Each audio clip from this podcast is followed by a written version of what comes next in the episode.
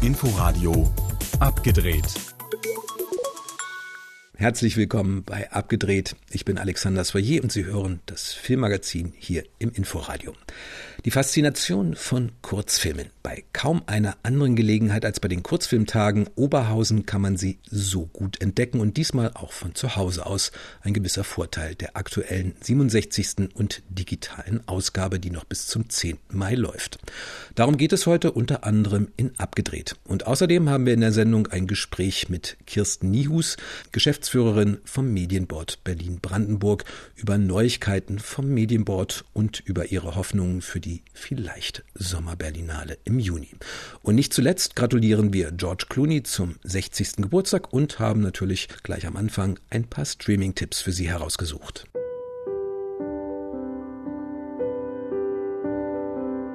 Die autobiografische Erzählung Montauk von Max Frisch war Ausgangspunkt für Volker Schlöndorffs ebenfalls autobiografischen Film Rückkehr nach Montauk. Ein Schriftsteller namens Max Zorn auf Lesereise in New York und dort flammt eine frühere Liebesaffäre wieder auf. Der Film ist alles andere als eine reine Max Frisch-Adaption, wie erwähnt, sondern auch Schlöndorffs eigene Geschichte. Sein Erinnern an das Aufflammen einer alten Liebe in New York vor Jahrzehnten. Und genau diese persönliche Ebene spürt man, auch wenn sich Stellan Skarsgård als Schriftsteller und Nina Hoss als Anwältin im heutigen New York wieder begegnen. Ein Wochenende im Urlaubsort Montauk verbringen und sich an ihre frühere Beziehung zurückerinnern. Du hast immer gesagt, wir seien World Champions. Und glücklich sein. Tief im Innern bin ich erst. Gut, dass ich diese Seite nie kennengelernt habe. Rückkehr nach Montauk lebt von seiner ruhigen, melancholischen Atmosphäre, dem in der Luft hängenden Nachdenken über verpasste Chancen und von seiner leisen, selbstironischen Heiterkeit. Stellan Skarsgård ist großartig als Max Zorn, der sich bisweilen wie ein unreifer Junge benimmt, und Nina Hoss ist als undurchschaubare Schönheit mehr als nur Reflexion seiner Leidenschaft in der ARD-Mediathek.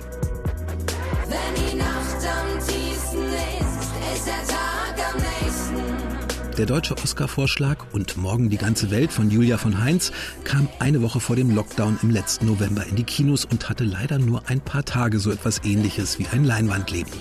Auf DVD und Netflix kann man dieses Radikalisierungsdrama der grandios von Maler Emde gespielten Luisa jetzt entdecken. Die Geschichte einer jungen Jurastudentin aus gutem Hause, die sich in einer linken Gruppe engagiert und dabei Stück für Stück radikaler wird. Einfache Antworten gibt es nicht, aber einen mitreißenden Sog aus Fragen persönlicher und gesellschaftlicher Verantwortung. Gebündelt im Erleben einer jungen Frau. Und morgen die ganze Welt auf DVD und Netflix.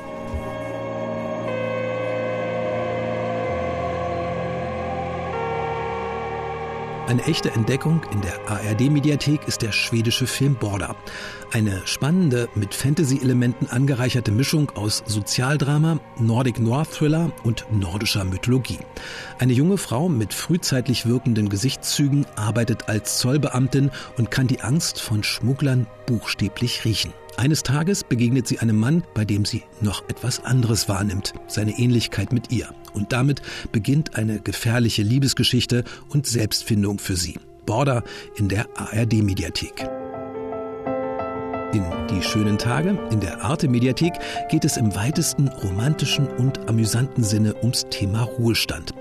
Fanny Ardon spielt die ehemalige erfolgreiche Zahnärztin Caroline, die von ihren Kindern ein Schnupperabo in einer Art Beschäftigungstherapieprogramm für Senioren geschenkt bekommen hat. Mit Laientheater zum Beispiel oder einem Töpferkurs, in dem man mit glitschigen Fingern einen Tonaschenbecher zurechtdrücken kann. Da beschäftigt sich die jung gebliebene Jungrentnerin dann doch lieber mit dem deutlich jüngeren Julien aus dem Computerkurs. CTRL wie Control.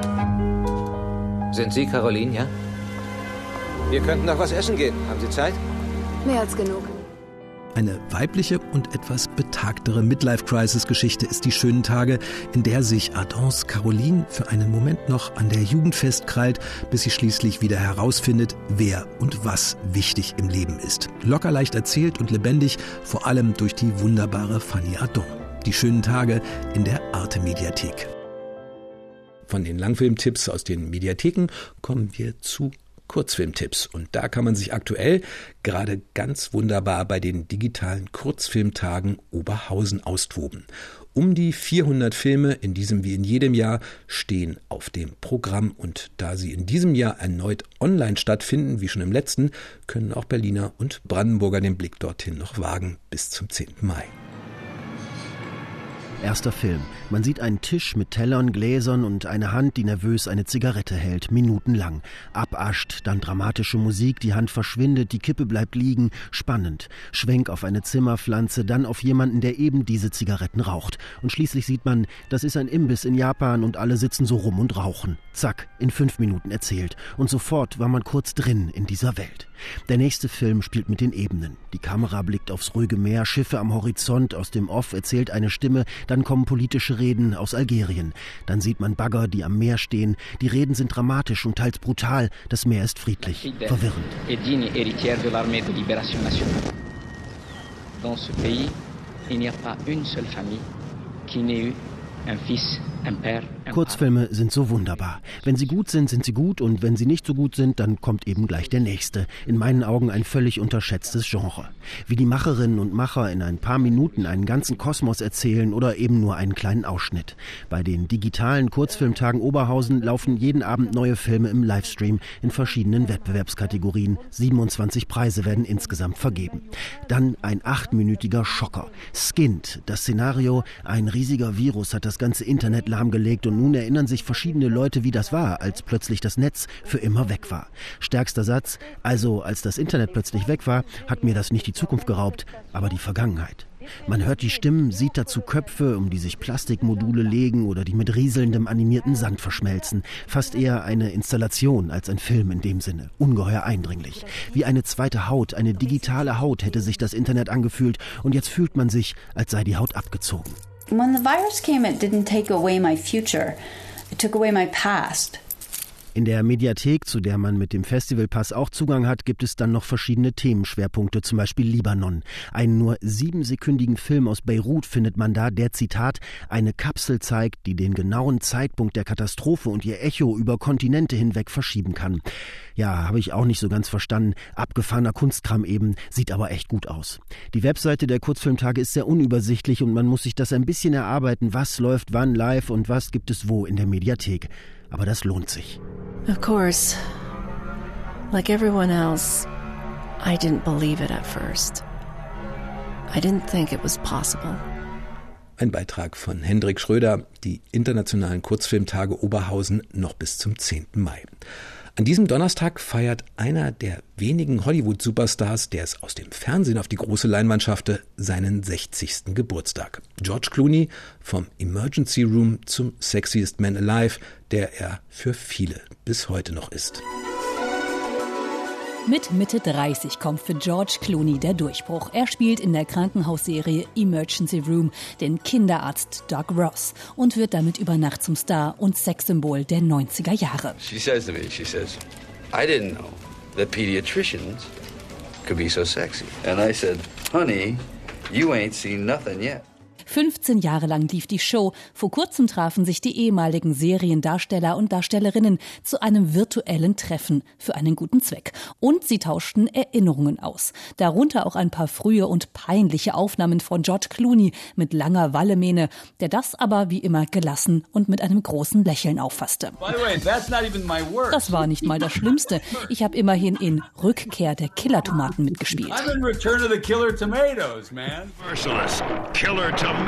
We were only saved thanks to the heroism of a brave handful of untalented actors.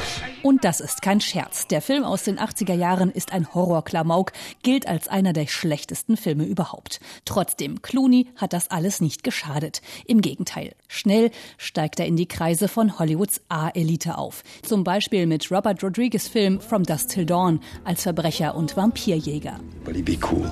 You be cool. Oder er gibt den coolen Danny Ocean in der Casino-Filmreihe Ocean's Eleven. You're a thief and a liar. I only lied about being a thief. Zuletzt war er in der Netflix-Produktion The Midnight Sky zu sehen. Ein Film, der sich um eine globale Katastrophe dreht, die Clooney offenbar als einziger Mensch auf der Erde überlebt hat. Ist da draußen irgendjemand? Es ist ein Raumschiff. Wir hofften, dass es unsere Zukunft wäre. Ich muss Sie vor den Bedingungen auf der Erde warnen. George Clooney ist ein Star, der sich auch politisch engagiert. Unter anderem prangerte er Menschenrechtsverletzungen und Gewalt in der Konfliktregion Südsudan an. Auch umweltpolitisch engagiert sich Clooney immer wieder, wirbt beispielsweise für den Klimaschutz. Kritiker werfen ihm vor, dass sein Werbedeal mit dem Nestle-Konzern, nämlich vor allem für Kaffeekapseln, dieses Engagement ad absurdum führe. Clooney galt lange als ewiger Junggeselle, der sich nie binden wollte. 2013 dann lernte er die Menschenrechtsanwältin Amal Alamuddin kennen heiratete sie und bekam Zwillinge. Ich habe nie gesagt, mein Leben ist unerfüllt, weil ich keine Kinder habe. Aber dann traf ich Amal und habe gemerkt, wie leer mein Leben war. Und dann warfen wir diese zwei Kinder in die Welt und ich merkte, wie schrecklich leer es war. Es erfüllt einen und es ist ein großer Spaß. Ein Beitrag von Katharina Wilhelm aus Los Angeles, George Clooney zum 60. Geburtstag. Wir alle warten auf Nachricht von der Berlinale, wie es denn nun im Juni um die Sommerberlinale steht. Eine Verschiebung kommt wohl nicht in Frage, nur Open Air vielleicht, vielleicht doch mit einer Ausnahmeregelung als Modellversuch etwas mehr. In jedem Fall Richtige Klarheit gibt es noch nicht. Und auch Kirsten News vom Medienboard weiß da noch nicht mehr, selbst wenn die diesjährige Berlinale mal wieder mit zwölf vom Medienboard geförderten Filmen aufwarten konnte, schon bei der Branchenberlinale im März. Und Kirsten News natürlich auch gehofft hätte, dass man im Juni ein Comeback des Kinos, der Kinos und den Start in eine neue Kinosaison hätte feiern können. In diesem Jahr ist die Berlinale oder hat die Berlinale eigentlich noch mal eine besondere Aufgabe gehabt. Die ist ja zweigeteilt gewesen. Der sogenannte Industry Event hat im März stattgefunden und jetzt im Sommer soll eigentlich die Publikumsberlinale stattfinden, mit der auch der Restart, also dass die Wiedereröffnung der Kinos gefeiert werden soll und ähm, natürlich mit spannenden Filmen ähm, wie zum Beispiel Der Fabian von Dominik Graf oder Nebenan, dem Regiedebüt von Daniel Brühl oder dem ähm, wirklich wunderschönen Film auch von Maria Schrader, Ich bin dein Mensch. Ähm, das sind natürlich auch so Ikonen des Filmschaffens, die jetzt dann im Herbst in die Kinos kommen und das wäre eine tolle Plattform, um die Filme jetzt schon ein bisschen bekannter zu machen und zu bewerben. Mit einigermaßen regulärem Kinoerleben rechnet Kirsten Niehus erst im August und im frühen Herbst. Die Auswirkungen der Pandemie im Grunde warten auf bessere Zeiten und irgendwie bis dahin durchkommen. Von Seiten der Förderung aber gab es durchaus viele Neuigkeiten dagegen in den letzten Tagen und Wochen. Und gedreht wird überraschenderweise sehr viel mehr, als selbst Kirsten News es erwartet hätte.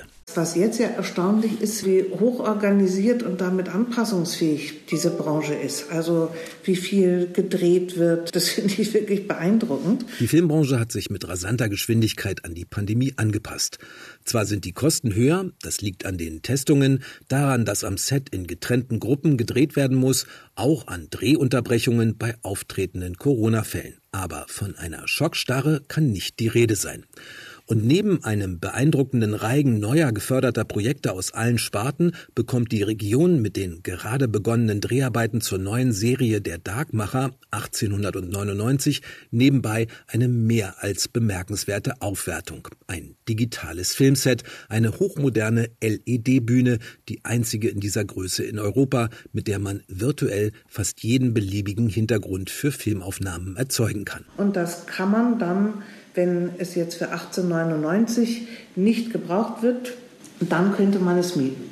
Ich sage mal, ähnlich wie die, wie die Berliner Straße ist das dann ein, eine Facility, die Studio Babelsberg zur Verfügung stellt.